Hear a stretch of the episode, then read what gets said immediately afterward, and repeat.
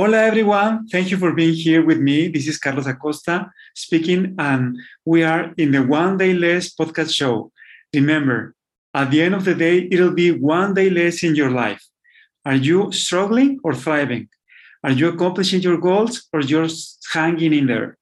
Either way, we are here to talk with wonderful persons who will give you a masterclass by example, by sharing their life and thoughts to remember us that we have a special and unique mission in, your, in our lives. So let's begin. Today, my guest is a very special one, Mr. Terry Tucker. Terry Tucker is an international podcast guest on the topics of motivation, self development, and mental health. He has been a college basketball player, a marketing executive, a hospital administrator, a SWAT team hostage negotiator, a high school basketball coach, a business owner, a motivational speaker, and most recently, a cancer, a cancer warrior. I'm sorry. He is the author of Sustainable Excellence 10 Principles to Living Your Uncommon and Extraordinary Life. Terry has also been featured in Authority, Global Thrive, and Human Capital Leadership magazines. He and his wife have lived all over the United States and currently reside in Colorado with their Wheaten Terrier, Maggie. Terry started the website Motivational Check to help others find and live their uncommon and extraordinary lives. You can reach out to Terry through its website, motivationalcheck.com. Hola, Terry. How are you today? Welcome to the One Day, One Day Less podcast show. Well, Carlos, thanks for having me on. I am great. Thanks for asking, and I'm looking forward to talking to you today. Thank you, Terry. So it's an honor uh, for me to have you here. You know, really an honor. I'm, I'm glad we can have this wonderful talk because this is very important for my audience that I have a person like you that for me it's just pure gold. Let me tell you that that's wonderful because I know you have so much inside that you can have uh, you can share with the people so we can understand a lot of meanings. So maybe all the meanings in this life and of course, for me, it's uh, wonderful to know because we are we need this, you know, in these times, in these special times in our lives. Uh, now that we are living the pandemic and all the things that happen in the pandemic, and of course, struggling with other things, not just the pandemics in our lives, we need to be aware that we have one day less in our lives every day. So it's very important that we thrive and we go on and we succeed. So thank you for being here again. Um, let me ask you this. This is a very important question to start. What do you believe your purpose in life was or is right now? Yeah, I think my purpose in life has changed uh, over the course of my life. You, you can't tell this from looking at me or from my voice, but I'm six foot eight inches tall, and basketball was a very important part of my life when I was young and I, I really, I literally ate it, I drank it, I slept it. I, I mean, basketball, sports, athletics was important. After I graduated from college, I felt my purpose was to follow in my grandfather's footsteps of being in law enforcement. And now that I've kind of probably coming to the end of my life, I, I feel my purpose is to put as much goodness, as much positivity, as much motivation as much love back into the world as I can with whatever time I have left. And, and I think I think a lot of times we we believe or we think that our purpose has to be our job or our career or our profession. And it doesn't. I mean, you can have a job over here and it's what you do to pay the bills, but your, your purpose is to, I don't know, you know, to write or to host a podcast you know, or to volunteer, whatever you believe in your heart that is. So I, I think it's important to really distinguish with people because they get so caught up in, well, you know, I got this job and I'm really, you know, I'm, I'm not thrilled with it. So I must not be living my purpose. Well, maybe you are, maybe you aren't, but I think that depends on what how you define your purpose in life. That's very important because I, I also believe that we can be, you know, the the the, the mm, daily problems in life, we all have them, right? You know, maybe to find a, a, space to park our car, maybe to pay the bills, maybe to, you know, solve work problems. But you are saying this, and this is very important the purpose. The purpose, of course, is, is if this is related to job is wonderful, but sometimes it isn't, right? Exactly. And, and, and I always tell this, especially to young people, you know, if there's something in your heart, something in your soul that you believe you're supposed to do, but it scares you, go ahead and do it. Because at the end of your life, the things that you're going to regret are not going to be the things you did. They're going to be the things you didn't do. And by then it's going to be too late to go back and do those things. So whatever is, you know, is pulling on your heart, whatever you, you believe you're supposed to do, get out there and do it. I don't care how scary it is. I don't care what other people are going to say.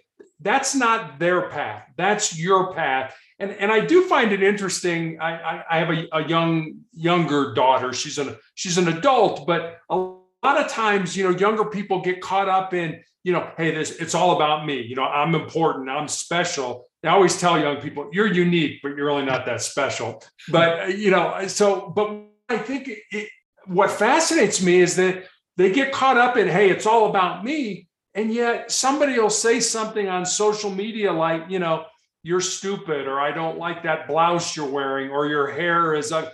Why do you care what those people think? you know, if you have this attitude that it's all about me, why do you care what other people think? So it, it, seems to be a dichotomy, you know, at least for me, from you know, sort of viewing it from the outside and being older. That you know what, no, find that passion in your heart and live that passion, and don't worry about what other people say about it.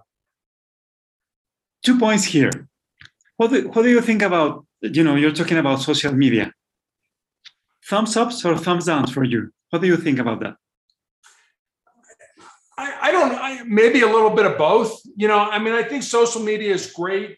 Uh, it, it, we're certainly much more connected than we've ever been in, in the history of time. I, I mean, I'm I'm old enough to know to remember when you know we had a rotary dial phone in our kitchen, and that was the only the only phone we had. There was no when I was growing up there was no cell phones. There were no ipad. There was no social media. So from that aspect you know i think today we're much more connected or at least connected technologically. But i, I don't i think we're probably more distant when it comes to actually forming good quality uh, important connections with other people. Because we can just send an email and fire it off and it's gone that's not really connecting with another person. When you know when it was just a phone you had to pick up the phone and you could you could get the emotion you could you could get the feelings the person were trying to, to put forward. Whereas on social media unless you're doing something like we're doing like a zoom where we can see each other and things like that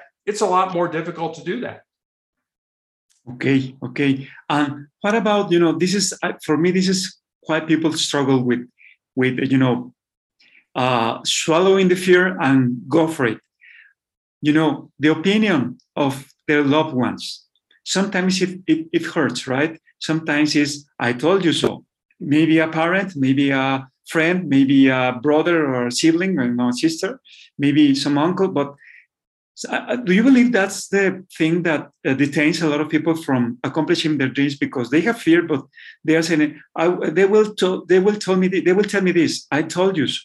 and that hurts because everybody is like you know like the thief of your dreams because they are they are telling you if i don't do it you, you shouldn't what do you think about that I, I I agree with you in a lot of ways. You know, uh, families can sort of be double-edged swords. You know, they're there to support you, to love you, if you have the right kind of family. And and I grew up in that family where you know my parents taught my brothers and I the importance of loving each other, caring about each other, supporting each other. My my brothers and I were all in athletics growing up, whether it was football, basketball, baseball, whatever it was. And, and so my parents were constantly doing what I call sort of the divide and conquer parenting, where you know Terry's got a game over here, dad will go to that, and Larry's got a practice over here, and mom will go to that. And, and so we were always running in a million different directions. But fast forward for me when I got out of college, I, I think I mentioned earlier that I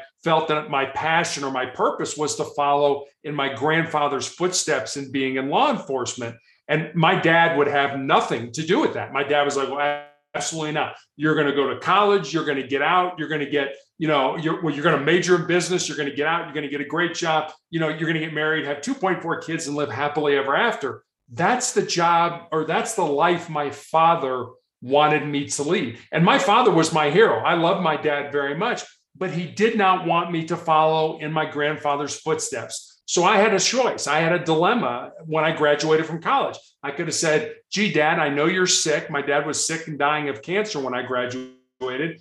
I can, I'm going to do what I want to do. I'm going to follow in my grandfather's footsteps. Or out of love and respect for you, I will do what you want me to do. And that's what I did. I, I, waited until I was later in life, till after my father passed away, before I actually followed my dreams. So I, I totally understand where you're coming from with that question. And I know our families, you know, our families are where we get, you know, our, our values, our ethics, our morals. And, you know, if you've got people telling you, you know, you know, oh, you shouldn't do that, you know, absolutely not you can't you can't do that. You shouldn't do it.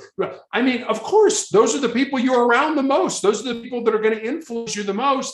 And you really if if your heart's telling you to do something and and you've got people in your family that are telling you not to do it man you're in a tough position and you've got to decide whether i'm going to live my life or i'm going to live the life that somebody else wants to live for me.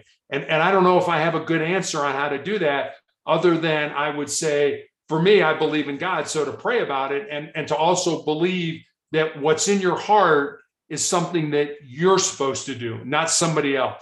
So figure out what that is and then do the best you can with it. I totally agree on that. And yeah, thank you for sharing that wisdom because it's, you know, uh, you can live others people, other people's lives forever.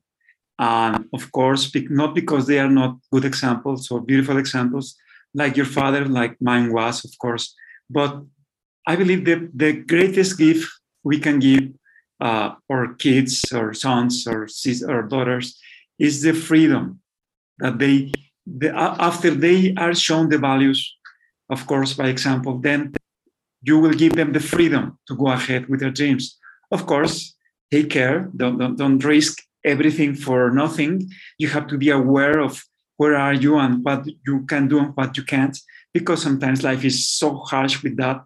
But mm, go for it right? Is that right? Yeah and and when you were saying that something popped into my mind. You know a lot of times and, and i think this is important as well and, and, and something maybe we haven't hit on yet is that you know we we all have unique gifts and talents we all have things that, that we have interests in and that we're good at and that we should explore in life. But a lot of times we get caught up in, you know, well, I I want to be like Carlos, or I want to be like this person, or I want to be like that person. And, and I think you need to sort of step back and examine the motives. Why do you want to be like that person? Do you want to be like that person, or are there certain things about that person that you like and that you want to emulate in your life?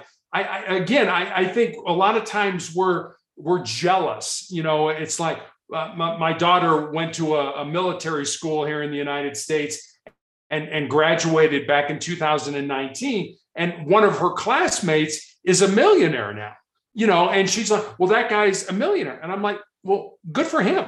Be, be happy for him that he has a lot of money. That's his destiny. That that's his purpose. He he went off and did that. Why are you trying to compare yourself to him? That's not that's not your life. That that's his life. You know, see for see what it is for what it is. Be happy for him. Congratulate him. But live your life. Don't try to live somebody else's life. Okay, and uh, I, I don't know if you agree on this too.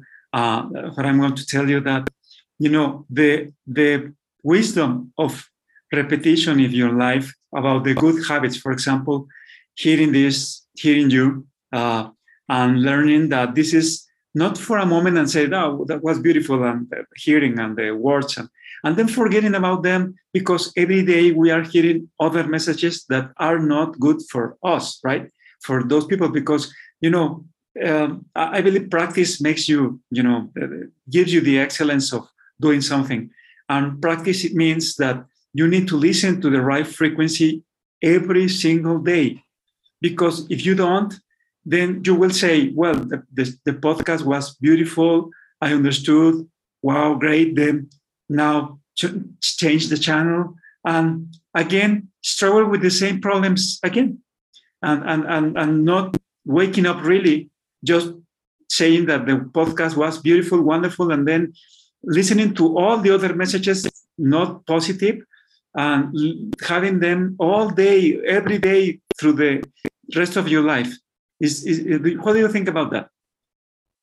I, I think that's kind of what, what I the point I made earlier that family can sort of be a double-edged sword, you know, where they they're they're not supporting you, but but also family or or your inner circle. I, I've always said that you know, Carlos, if I if I had never met you, if I didn't know anything about you, but I knew the five people that you hung around with the most, I could probably tell you a lot about you, what was important in your life, what your morals, what your values and, and things were. And, and, and that's why I think it's important to have people in our inner circle, whether they be family or whether they just be good friends that, that are willing, you know, that are willing to support you, that are willing to care about you, that understand your goals and what you're trying to do. But probably more importantly, that are willing to, rel- to risk the relationship they have with you because they love you enough to tell you the truth.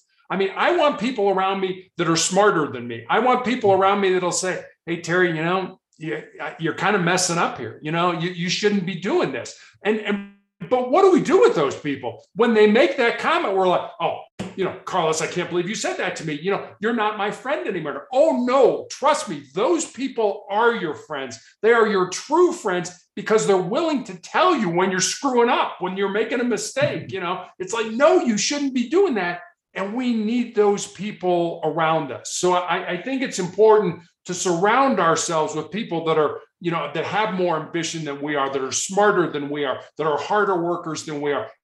All that stuff makes us smarter and more ambitious and willing to work harder because we're surrounding ourselves with those people versus the people that are, ah, you know, do whatever you want to do. It doesn't matter. Then we start to take on those people's goals and ambitions.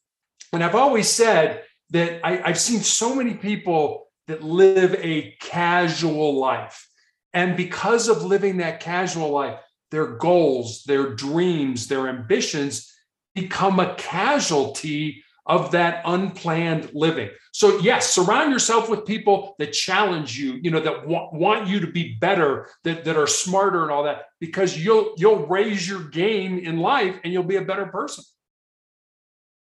Enough said about that. You know, I agree. I totally agree with that because that's why we take, you know, different roads in life and sometimes we are stuck in the in, a, in the common road you know ex- precisely not living an excellent life and um, like you're saying and that's that's very important for people to reflect because we need to get shaken right uh, by the people who really loves us and vice versa because that's what makes us better not the contrary not that you're okay every, everybody is fine just don't don't make so much waves you're there and well, that, that's it. Uh, nothing more to say because I think I believe that's the message.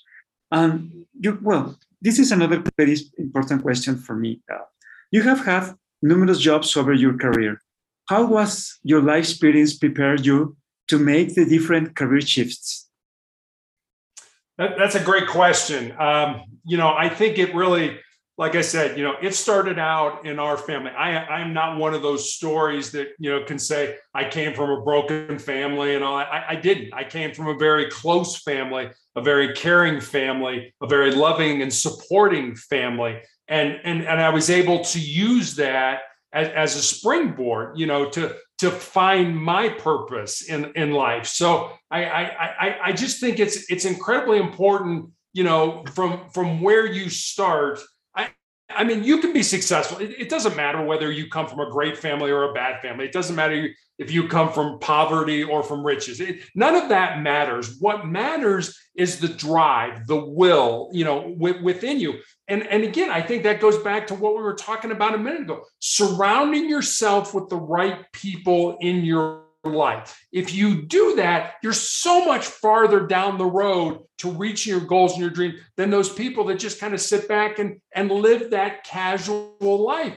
The, the problem with that is, is common and ordinary people, and I'm, I'm making a huge generalization here. Common and ordinary people do nothing with their lives. They do nothing. It's the uncommon and the extraordinary people that suffer for their craft, whatever that craft is. You know, everybody, I want to be successful. Well, I got news for you. The road to success is paved with failure, it's paved with disappointment, it's paved with pain. And if you're willing to handle that, if you're willing to take that on, you're eventually going to get to where you want to be. But so many people, at least here in the United States, they go down that road. You know, it's like I'm, I'm going towards my goals, I'm going towards my dreams, and then they butt up against an impediment. Something gets in their way, and they can't figure out a way to get over it or around it or through it or whatever, and they quit. But in the United States, we don't just quit. We want to blame somebody. We got to blame somebody for for our, our station in life. You know, we want to blame our parents or our boss or you know our, our socioeconomic status, whatever it is very few people take personal responsibility for their own success and happiness and and i've seen that over and over and over and those people get get bitter and and they you know they're, they're negative and and they're they're people you don't want to be around so again i think a lot of this goes back to what we were talking about earlier and, surrounding yourself with the right people and and then you can do anything you know I, I mean i've got this job oh yeah i don't really know a lot about this job well I've got people that'll help me, that'll teach me, that'll say, hey, you can figure this out. You know, and then, okay, now I've got to move to another job, whether I want to or whether, you know, I lose my job and now I've got to find something else. And you're feeling down and worthless and depressed and all those kind of things. But no, you got the right people around you. Yeah, you can do this. Pick yourself up, get out tomorrow morning, find a new job, learn those skills, and be a better, well rounded human being. So I don't know if that answers your question, but those, that's what kind of came to mind when you when you said it. Yes, of course, Terry. Thank you. And um, well, what would you say to those people who are struggling, not successful yet, uh, and of course they, you know, not uh, uh, blaming maybe other persons or circumstances, but you know, convincing convincing themselves that they uh, that they were not born to be successful because sometimes it pains so much that you you, you like, like waving the white flag, right? Like saying that's it, you know, live a normal life. I I try to be something eh, better or extra, but uh, no, no, no. Let's be safe. Let's be safe. Let's be uh, cautious with this and and not trying again. What what would you, say to that? I, I, would say be very careful what you think because we become what we think. There, there's a part of our brain that if you think about, let's say, um, I, I, like basketball. So if you think about shooting a basketball and you see that in your brain, there's a certain part of your brain that, that lights up when, when you think about that. And when you actually go out on a basketball court and take a basketball and shoot baskets, that exact same part of your brain lights up. So what you think and what you do are are I mean they might as well be one. They might as well be the exact same thing. And here in the United States, we had a very good college basketball coach by the name of Bobby Knight, and he had a saying that went like this. He said, "Mental is to physical as four is to one." So here was this great basketball coach teaching elite athletes to use their bodies to be great basketball players. But what he was really saying with that quote is your mind or your mindset is four times more important than anything your physical body is going to do. So I, I, think it's real important. We've got to be very careful what we think because, like I said, you know, if you're like, oh, I'm a loser and all that kind of stuff, there's a part of your brain that lights up and like, oh, yeah, Terry's a loser. you know, he's mm-hmm. no good. He's never going to be successful and all that stuff. You're just reinforcing that in your mind so that when you get to a point where maybe there's an opportunity for you, your brain's telling you, ah, oh, no, yeah, you're a loser.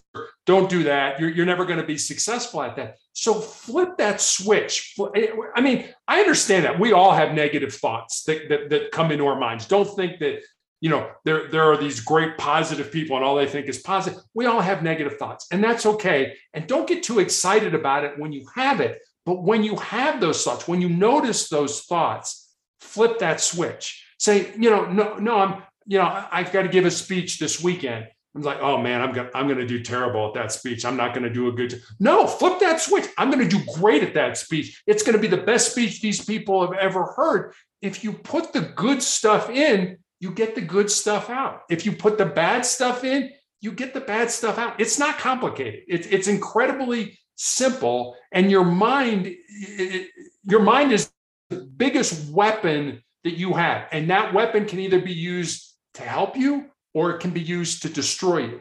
And, and, and so many people destroy themselves because they put all this negative garbage into their thoughts. Well, yeah, that's something to think about too, because uh, there's the there's the key, right? In, in, in our brain, in whatever we have there. And of course, uh, we need to exercise that every day again, every day, right? Because if not, then we came again to the the negative thoughts, I believe, are very easy to, to attain, to obtain. You know, sometimes you just turn on the TV or the radio or anything uh, know, over the internet, it's only bad news and about the failures of the people, about the bad things that happen. And, you know, for me, that's not the world. The world is something better. And of course, if we are not in that frequency, we tend to, to go to, to say, well, everybody is failing, everybody's struggling, everybody's having a bad time. So me too. Why not? And, and that's very important to know. And now that it, it is. You, yes. Sure. Sorry. Sorry. No. No. No. T- tell me. No. I, I, what I was going to say is that I, I, think we can, and, and I think you made a great comment because you said, you know, we talk about exercising our brain. You, you, are absolutely right. I mean, we go to the gym or we, you know, or we work, work out with weights to exercise our muscles. The brain is the same way. You know, if if we if we do uncomfortable things, things that we don't want to do, we're exercising our mind, our brain in the same way we're exercising our biceps when we do when we do curls. So I try to do this every day of my life, and I'll recommend it to your audience. Do one thing every day. It doesn't have to be a big thing, it could be a very small thing that makes you nervous, that makes you uncomfortable, that scares you, that's potentially embarrassing. Because if you do those small things every day, when the big disasters in life hit us, you know, we lose somebody who's close to us, we get fired from our job, we find out we have a, a chronic or a terminal illness. When those big disasters in life hit, and they hit every one of us, you'll be so much more resilient to handle that than those people that are just kind of like, yeah, I'm just kind of going along with the flow. So do co- uncomfortable things. When when I was a basketball coach, I used to constantly remind my players that they needed to be comfortable with being uncomfortable. So, comfort, we don't grow. nobody grows in a comfortable state. It's the uncomfortable state where we grow, where we get better, where we improve ourselves. So, don't be afraid of doing the uncomfortable. Seek it out and try to do it every day. I remember uh, about uh, talking about sports, you know, being a, a, a tennis, player that I am from all, almost all my life.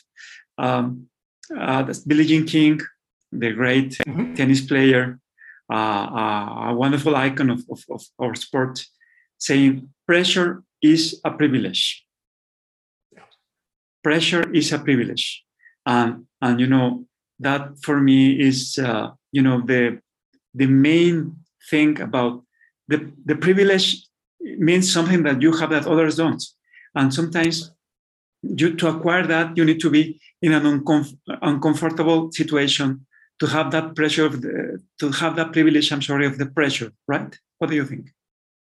Yeah, I, I mean, I, I'm sure that if you, you know, you're absolutely right. I, I mean, I, I remember Billie Jean King and you know Arthur Ashe and Jimmy Connors and Chris Evert and all mm-hmm. those all those people, and you know, you saw them when they were at their prime. You saw them when they were good you know, if you think about step back in their lives, step back when they were first starting, you know, when Billie Jean King was first starting to play tennis, and think about all the mistakes that she made. think about all the practice that she had to put in that you didn't see, you know, that nobody saw. They just saw her all of a sudden she's a great tennis player. And everybody thinks, oh, she's, she's just a great tennis player. And there used to be a, we have a difference in football. American football and, and soccer are two different mm-hmm. things. But there was a, a, an American football player by the name of Jerry Rice who had a great saying. And he said, Today I will do what others won't so that tomorrow I can do what others can't.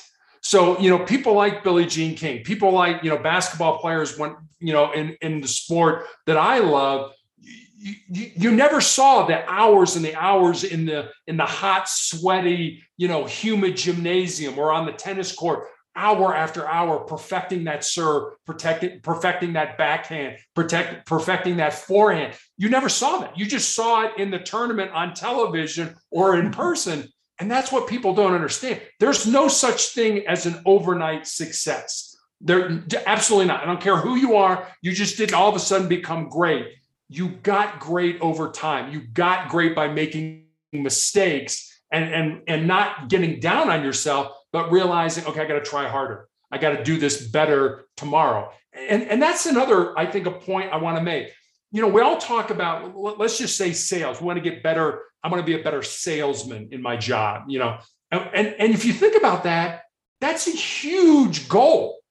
But what if you did this?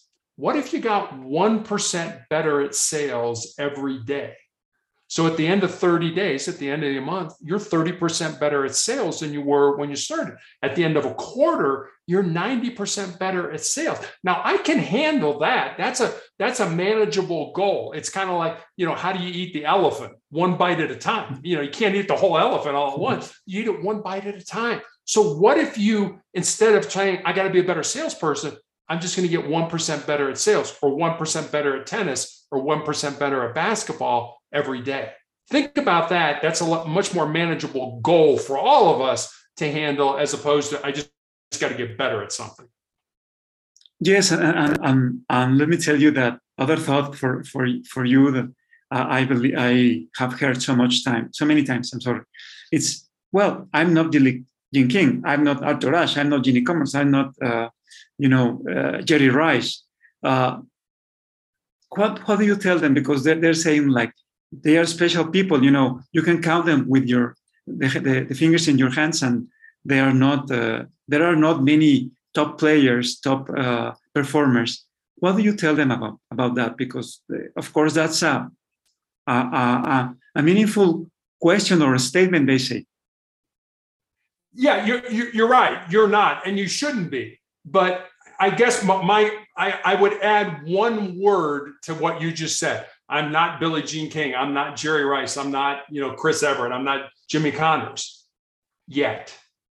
You're not that person yet. You're still that person. I mean, if you really believe that's your passion, that's your purpose in life at that period of time, yes, you're not that person. And, and you shouldn't be. You should be your own person but you want to emulate again. I want to I want the serve of Jimmy Connors or the backhand of of Rod Laver or, or you know what whatever. I, that's what I want, and I want to. How do they do that? Okay, how do I work? How do I do that? I, it, it's the thousands and you know for me basketball, the thousands and thousands of shots that I would practice in the gym in the hot, humid summer that made me a better basketball player when basketball season came around. I, you know, I realize tennis a lot of times, unless you're playing doubles, is a is a single sport. But in team sports, they always used to say, "Good players are made in the off season. Good teams are made in the seat. You know, during the season." So it's it's what you do in the off season. It's what you do in the darkness and the ugliness and the hot and the cold and the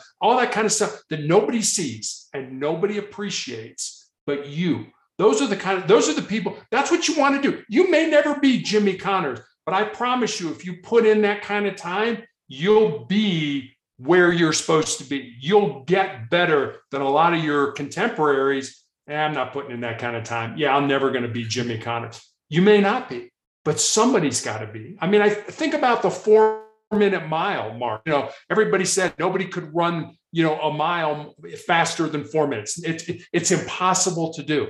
And then one person did it. And then once one person did it, all of a sudden, you know, 10 people did it and Mhm. 20 people did it. So yeah, you you may not make it, but if you love it, and and and that's just it. Do you love it? Do you love it enough to give your life for it? Do you love it enough to get out there and do it? And I know we're talking about sports, but that same mentality applies to business, you know, or to being a doctor, or you know, or or to being a garbage man for that matter. You know, be the best at whatever you're going to be. You know, hone your craft, figure out what that is, hone your craft, and then be the best you can be. And don't worry about whether you're better than Jimmy Connor. Maybe you will be, but unless you start, there's no way you're ever going to know that. Unless you start. And then after start, do and do and do and do until you uh, commit to that excellence that they have, of course. Right. Okay, Terry. And now this is, you know, something very uh, important for me to share with you. And of course, uh, there's a question at the end. You know, I am a car accident survivor. I I had a, a terrible accident 14 years ago, and I was on the hospital uh, fighting for my life. Thank God I'm here. But of course, uh, for months after the car accident, I had a lot of pain, a lot of suffering in, in health, and uh, it was very, very hard for me, you know, to recover my my health. You know, to date, I have sequels, uh, physical sequels for that. Uh, you know, I'm I'm standing, I'm working, I'm doing things, but again, it was very hard for me for many months. But you know, I think about you, and I think about, of course, what you you tell me. It's you're a cancer warrior, and of course, cancer is by no means just for a period of, of time like mine. You know, it was for me exhausting. You know, the pain for me, of course, that was my, you know, my uh, my experience. And when I see you so wonderfully positive and living life, you know, and of course with all the struggles and pains and medications and injuries that you have through cancer, can you describe your 10 year battle with cancer? Because that's amazing for me, you know. I feel so small compared with to that, you know, and, and of course, uh, you know, my admiration for you for that. But I want to know uh, about that. Please, please share with us.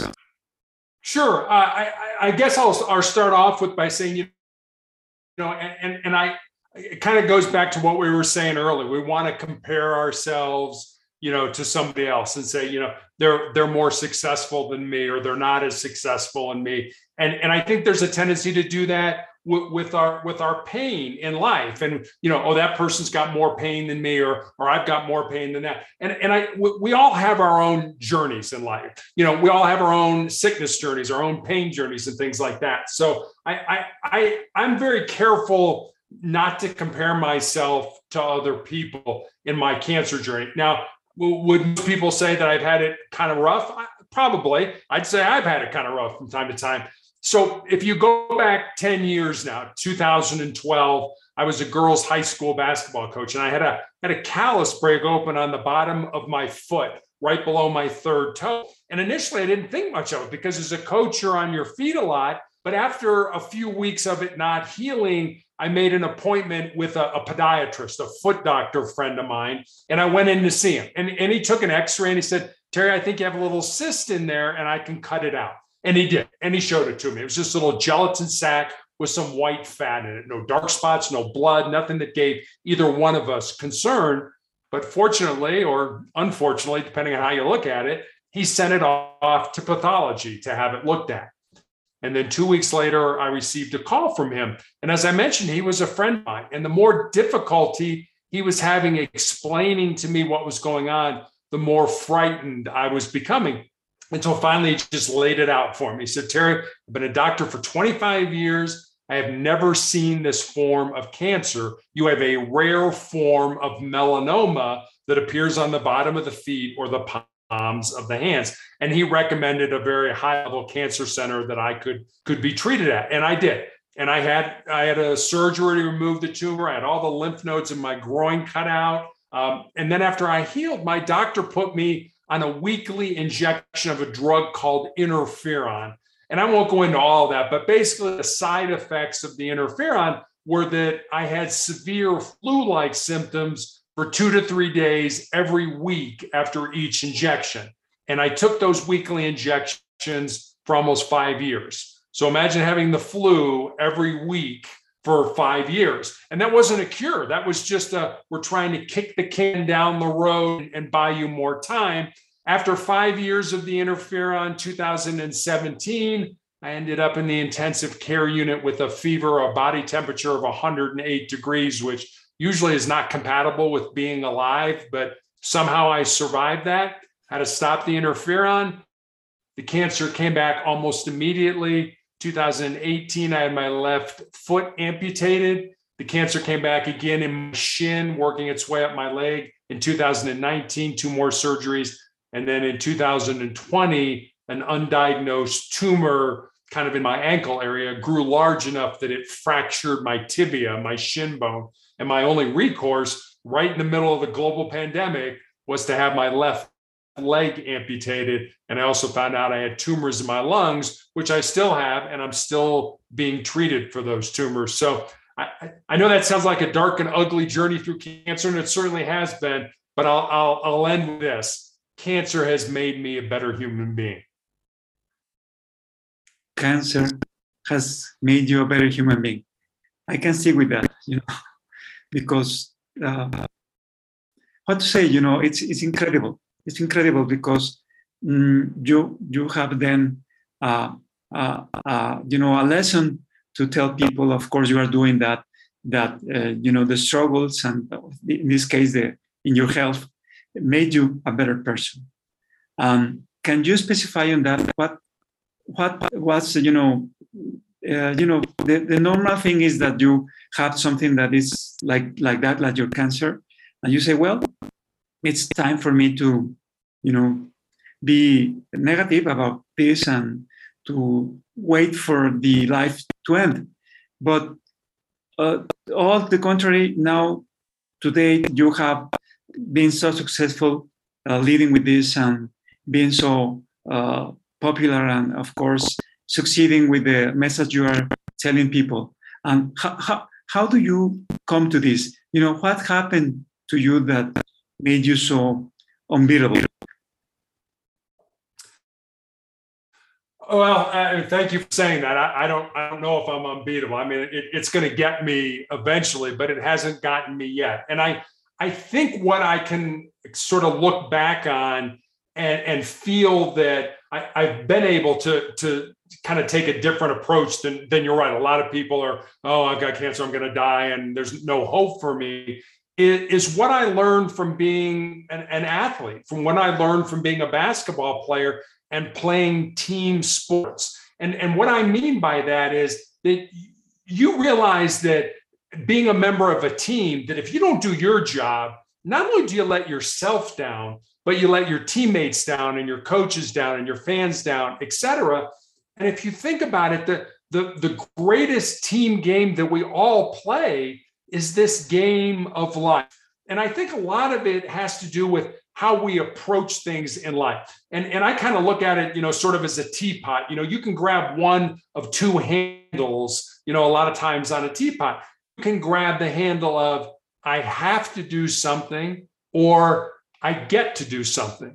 Now, I go to therapy every third week. And during that therapy, I'm given uh, a combination of drugs that um, are really kind of nasty to my body. I throw up, I shake very violently, I have a headache. I, I, I, it's it's very it's very ugly, and it's probably not going to save my life, but it may save the life of somebody five years from now or ten years from now that that I will never meet. And to me, that's part of being part of something that's bigger than yourself. So when I have to go to treatment, it, it, it's a question do I have to go to treatment or do I get to go to treatment? You know, for all of us, do I have to go to work? Do I get to go to work? Do I have to spend time with my family? Do I get to spend time with my? It's all how you look at it. It's all what handle on that teapot you want to grab. And for me, it's I get to go to treatment. Yeah, I get to go to treatment and I get to, to, I, mean, suffer is not a good word because I think suffering is something that we can determine whether we, you know, pain. I get to deal with all this pain and uncomfortableness, and it's not going to help me, but it may help somebody else. So I think a lot of times in life we we tend to look inward. It's all about me. I feel sorry for myself. I feel bad. I feel down. I feel depressed. And for me, when I do that, I found a great way to get out of that is to, to not be looking inward, but to start looking outward. Who can I help? I mean, it doesn't have to be, I got to do something great. Who needs a, a, helping hand? Who needs a, hey, how's it going? Who needs, hey, you want to go have a cup of coffee? As opposed to, I got to do something great for them. I don't. I don't have to do. I, I mean, I'm not that kind of a person. I mean, I'm just a guy. I mean, I'm not superhuman or anything like that. You, I mean, you're looking at right now. There's no S on my chest. I don't wear a cape and fly around with magical powers or anything. You know, it's it's how can I make a difference in somebody else's life? And I found that when I look at it that way, now all of a sudden I'm not looking inward. I'm not looking at woe is me and how bad this situation is for me. Now I'm helping somebody else. Now I'm now I'm focusing outward and my outlook improves. I feel better. You know, I have a better demeanor towards life. So I, I guess that that's sort of a long-winded answer to your question. But I, I, I guess I look at it like it's not about me. It, it's about us. It's about helping other people. Okay, and let me repeat the word. You're unbeatable because whatever happens, you have a legacy, and the legacy is for us to to learn. And of course that's something that that's unbeatable you know. It's you uh, printed in, in in a book that we'll talk in a moment. And of course that's for me something that you have left for everyone to to to read and to learn and to be better and that's something that I, I i, had to repeat that because for me it's very important you know that that's something that maybe uh, people like me or other people that have struggled with some part in his life, like a car accident in my case, like a disease, like uh, some, something maybe economical. You know, you know, are you saying every one of us has different problems and we can't compare? Maybe that's that that's not fair. But it's what is not, important. You're right. You're no, no. Tell me, tell me, please. No, you're absolutely right. It's not fair for us to compare ourselves to other people, even in our sickness, even in our illness, even in our pain, because we all walk our own journey. And, and you know, when we start trying to compare ourselves, we, it, all you're going to do is frustrate yourself. All you're going to do is, is, you know, is get down and get depressed because, oh, look at that person, you know, he's better than me, or, or look at that person, you know, hey, I'm much better than she is. You don't know what that person's going through. You know, it's, it's like when doctors tell you, you know, hey, uh, Terry, you got cancer and you know you probably only have six months to live. I look at that, I'm like, doctor, you don't know me. You don't know my mind. You don't know my, you don't know my heart, and you don't know my soul. And and you you know you don't know that my daughter's getting married in two years. And by God, you may tell me I'm going to be dead. I'm telling you right now, I'm not going to be dead. I'm going to be here for that. And and that's the resolve that we have within ourselves. But I've seen so many people just turn their life over to a doctor to say, oh, you know, yeah, whatever you say, doc, that's what I'm going to do. Well, I'm, I'm going to tell you to go home and there's nothing I can do for you. I remember when I mentioned my dad was sick with cancer when I was graduated from college. He had end stage breast cancer back in the 1980s, which when for males, they didn't really know what to do with men with breast cancer. They sent him home to die. And what I always remembered is he lived another three and a half years after being given basically a, a terminal diagnosis.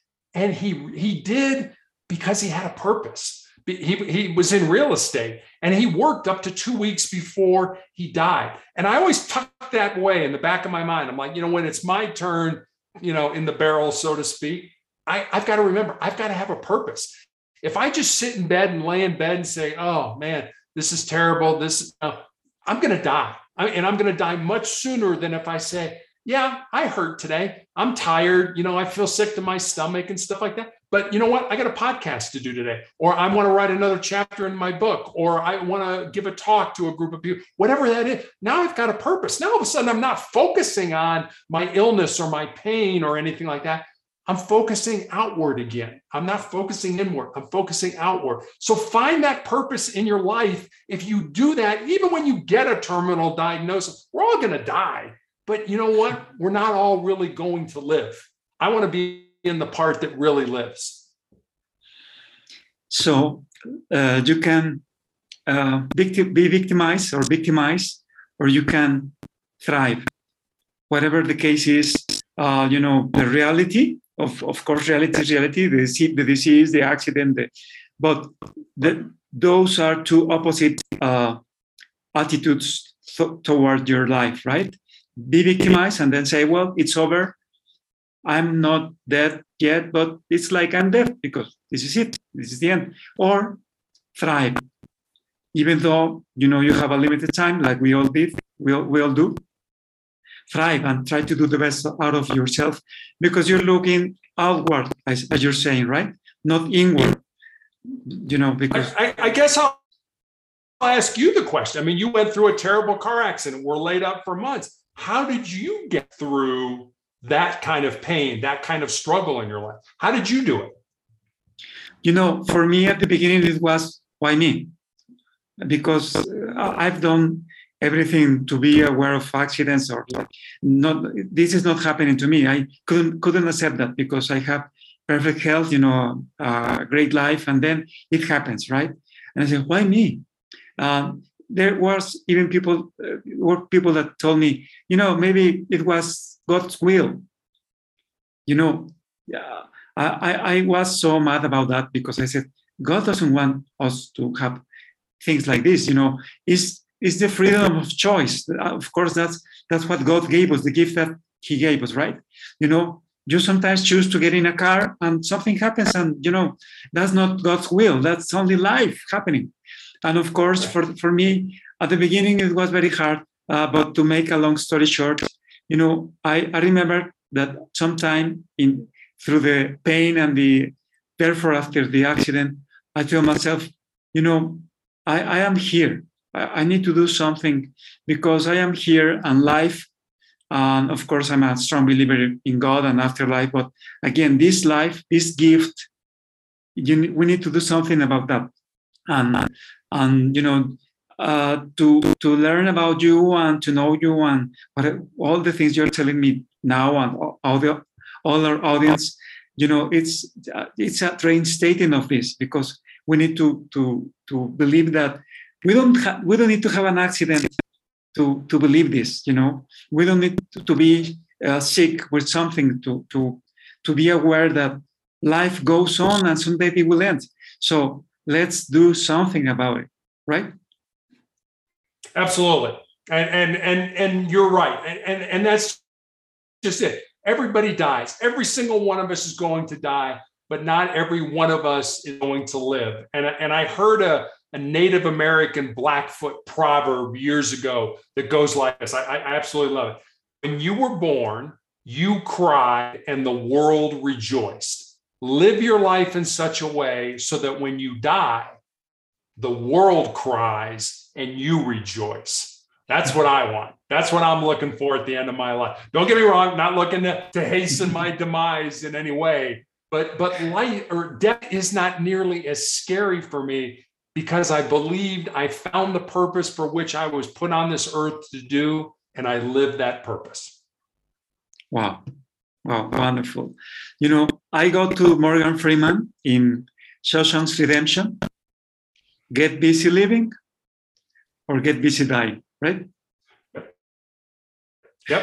And, and we yep. need to get busy Absolutely. living. That, that's your mission, that's your statement, that's your book. You know, I want to talk about your book again, the book is is uh, you know it's a, a success in Amazon. You know, have wonderful reviews, and of course, for me, it's like a new Bible that I found. Let me tell you this because it's something that we Thank need you. to to no, you know, you're welcome because it's something that we need to remember that we need you know the, the, the name of the book again sustainable excellence sustainable excellence 10 principles to living your uncommon and extraordinary life. So uh, you uh, wrote that in a in a wonderful book. You know, that's a legacy for all of us. So far, maybe you have future books and legacies, but this is very important right now. Uh, how did you come to write the book, and and what can you, uh, you know, uh, share with us about the experience of writing it, and of course the people that have read that and and have been grateful to you. Can can you share that with us? Sure, I, have been very, very blessed, very fortunate to have, have written a book that um, I remember reading it just a couple days ago that at least here in the United States, 84% of the people in the United States feel that they have a book inside them, whether it's their memoir or a fiction book or something like that. Less than 1% of those people ever write a book.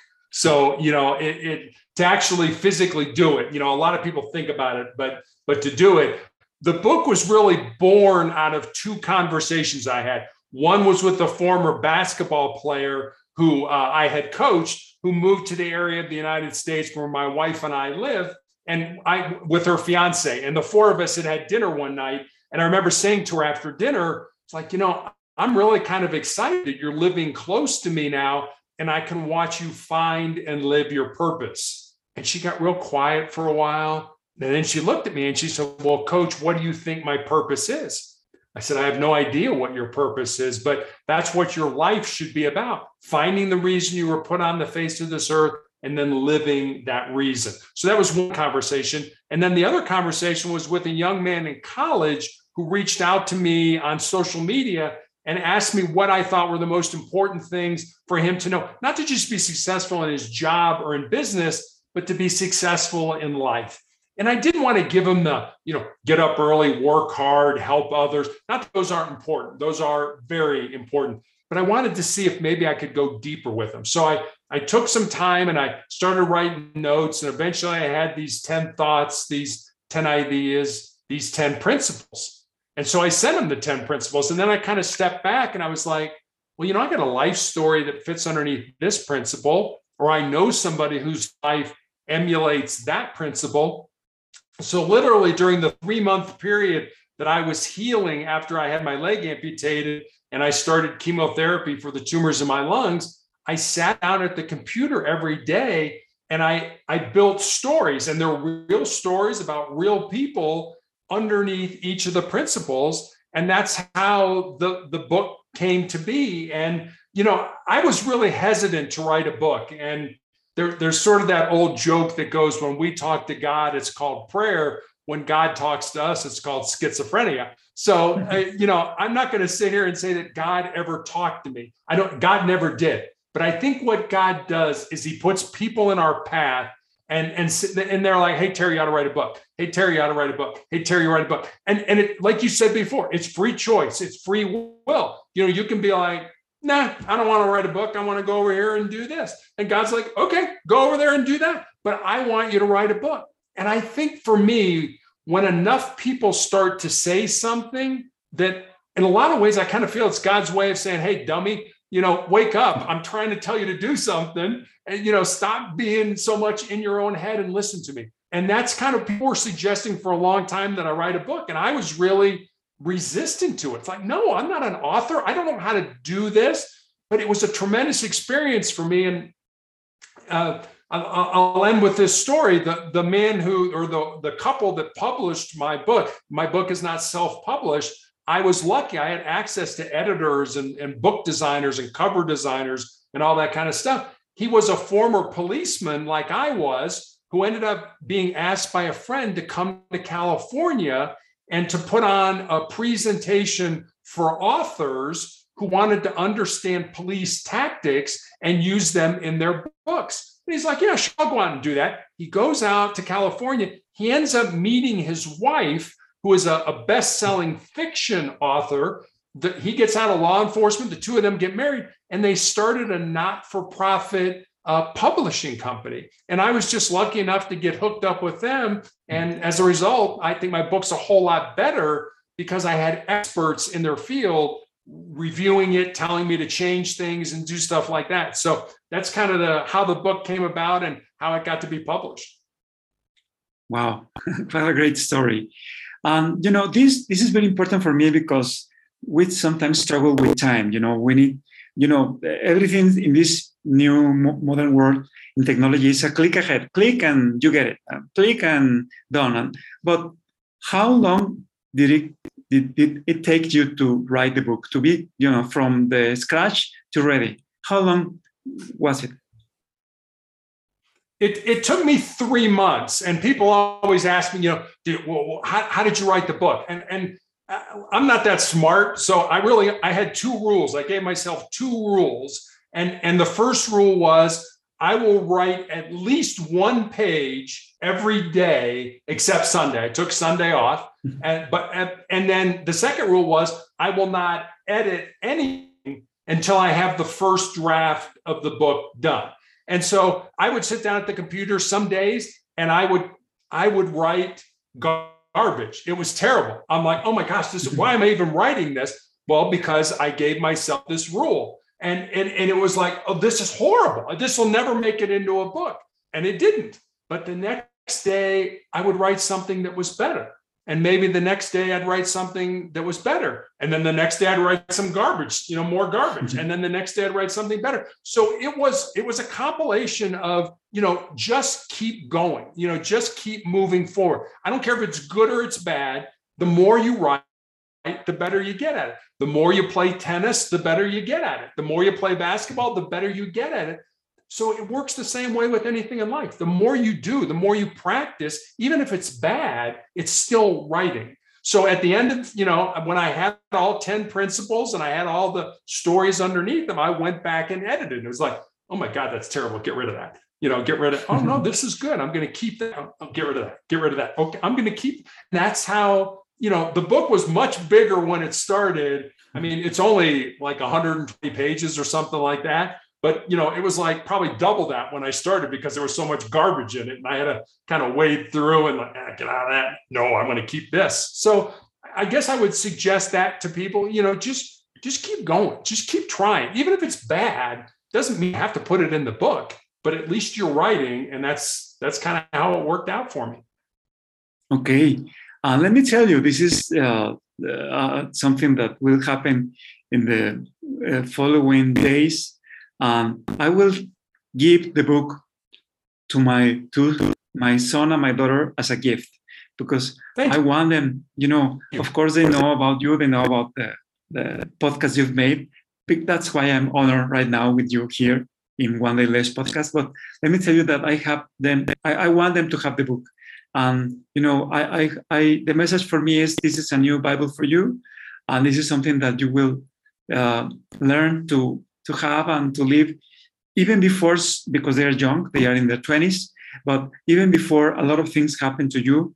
Please be ready with this. Please uh, start, uh, you know, practicing this, and and you know, I recommend all my audience to have this wonderful book, you know, electronically if uh, or by buying it and paperback, any, any way you can, because I believe it's so valuable. Um, and it's an honor to read you and to have that uh, for everyone, because again, it's, you know, it's about uh, becoming unbeatable, you know, and, and for me, that's, that's something that, you know, it's not that I won and every, and, and, and some, someone lost. No, no, no. It's not that someone lost. It's that you won in life. And, and that's uh, you know the the the 10 principles that you reflect uh, which one uh, you like the most?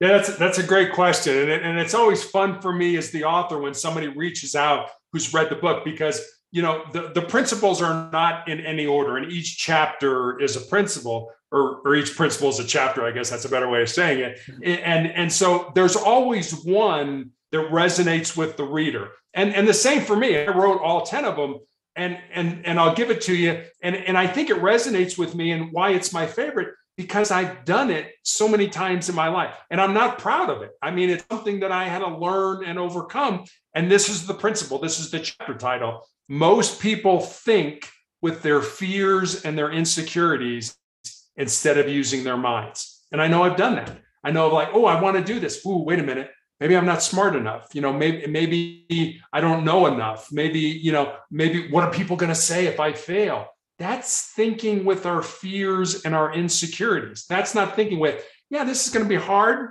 I'm going to have to learn some stuff, kind of like writing a book, kind of like putting a blog together, you know, kind of like doing all the things I've done in my life. I don't know anything about this. I mean, people were suggesting I write a blog. I'm like, what's a blog? You know, I don't know what that is. I'm like, I'm old. I can barely turn my cell phone on in the morning. What do you mean I got to write a, you know, put a blog together? But it's those things that we don't think we can do. It's those new skills that we have to figure out and develop. I mean, literally, my blog was four pages long when I started it. It took me four months to put it together. I'm sure my 25 year old daughter could have done it in 15 minutes. But for me, I, I understood nothing about technology.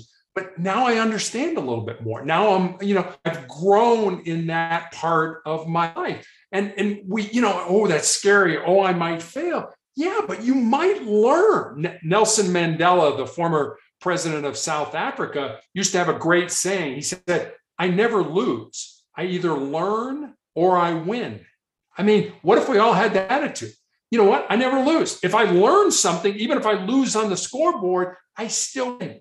So don't worry about, you know, yeah, I, I don't know anything about this. Trust me, there are a lot of things in life I didn't know anything about that I, I managed to get good at.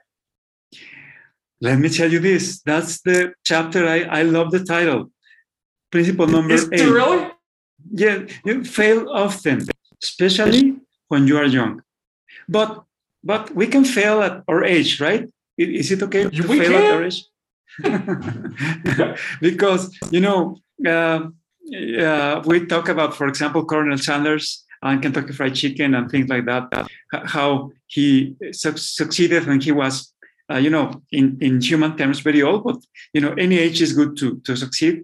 And of course, I love that because, uh, of course, if you're young, please uh, uh, continue to fail until you make it right and but for also for older people it's okay to fail we tend to be you know when we're older to say now that i have the experience i i am not meant to fail and that's something wrong right Yeah, I mean, failure is, is somehow treated like a four letter word, you know, like it's something that we should stay away from. I, I, and, and, and like I said, you know, thinking with your fears and insecurities, done that a lot in my life, you know. So I was right in there where, yeah, I don't want to do that because I might fail. Now, as I get older, it's like, yeah, let, let me go try this. Oh man, I totally messed that up. I wasn't very good at it. I wasn't very good at it yet because I hadn't practiced it yet you know and hmm. and that's the thing you know we, we have an, a, a finite amount of time every day. How do you want to use that time?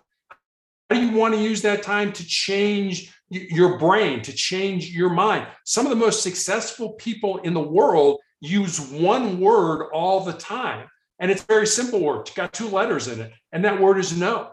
No i'm not going to do that. No i'm not going to get involved in that. No i'm not going to that meeting. No i'm not because they want to use their time to read or to you know to, to grow or to you know watch videos or motivation or whatever they end up wanting to do they're very protective of their time as they get more successful in life because they want to grow. And you know i mean we've all been probably you know death by meeting you know uh, something dies because we just meet all the time for it. No i don't want to spend my time in meetings. I want to spend my time reading gaining knowledge gaining wisdom wisdom, you know, learning from other people and things like that. So be very protective of your time because there's only so much of it and use it in a way that helps you to grow mentally, physically, and emotionally.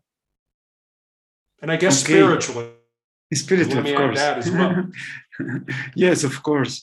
Um, uh, this is, you know, uh, we need to think about uh, the cycles we have in your mind as we've talked uh, before, but this is very important because maybe at the beginning of the day, you're like, yes, this is the day, you know, let's do it. And then the day continues and, oh, but, but today is time to pay the bills and now it's time to work and now it's time to deal with the problems.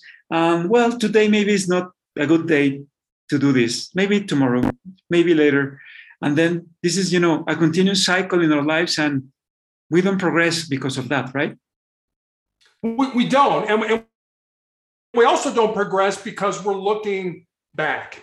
I mean, I can't do anything about my my past. I can't do anything about the mistakes that I've made, the failures that have happened, except to learn from them. So I, you know, so many people spend so much time looking over their shoulder that they never see what's going on in front of them. Wherever you are in life, you can make the decision to start right here, right now. Forget about the past, forget about the failures, forget about all that stuff, and move forward in your life. I think a lot of people spend a lot of time looking back that they they waste so much time that they could be using to, to make themselves better people or to do things that make them happy, be with their family or or whatever it ends up being. You know, we, we make life so much more complicated than it needs to be. I, I remember I, I've got cousins that are considerably older than I am.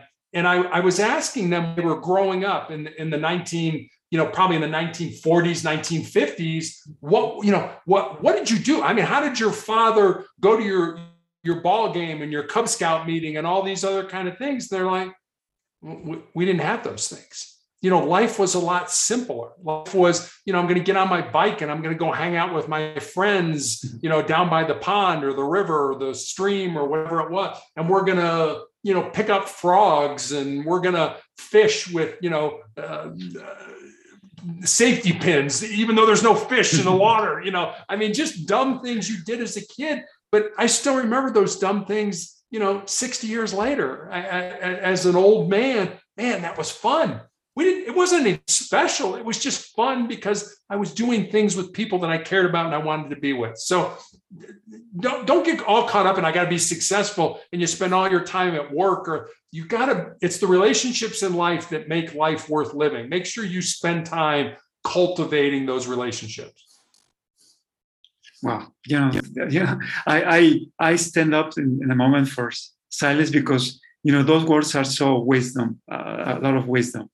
And, you know, we need to uh, wrap up this interview for this time, dear Terry. Uh, hopefully we can have more talks.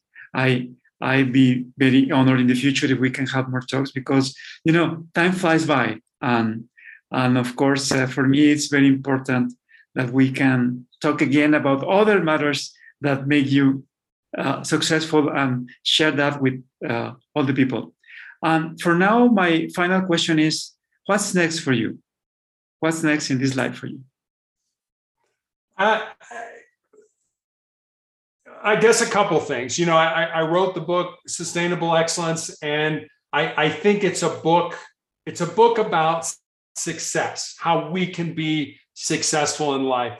I, am contemplating. I, I haven't started writing yet. A second book that also is is about another word that begins with S, and that word is significance. You know, success is what we ourselves. We we're successful in our job or as a podcast host or wh- whatever it is. Significance is what we do for other people. Now, don't get me wrong. I think you can be both. I think you can be successful in life and significant. But I think I'd like to work on a second book about significance.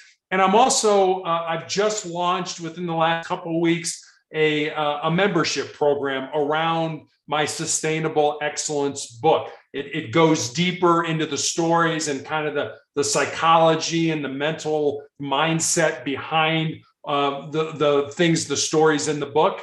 And people have kind of been reaching out to me. It's like, look, we'd like to have a membership. I'm like, okay, I, I, you know, it's more time that, you know, that I have to uh, figure out how I'm going to do that in between my treatments and my family and things like that but enough people suggested it. So I, am thinking about a second book. I've definitely launched the Sustainable Excellence membership. It's on, it's on my website. You can just Google sustainableexcellence.com and, and find it and things. So I, I, I just want to keep helping people. I just want to keep trying to make a positive difference in people's lives with whatever I have left.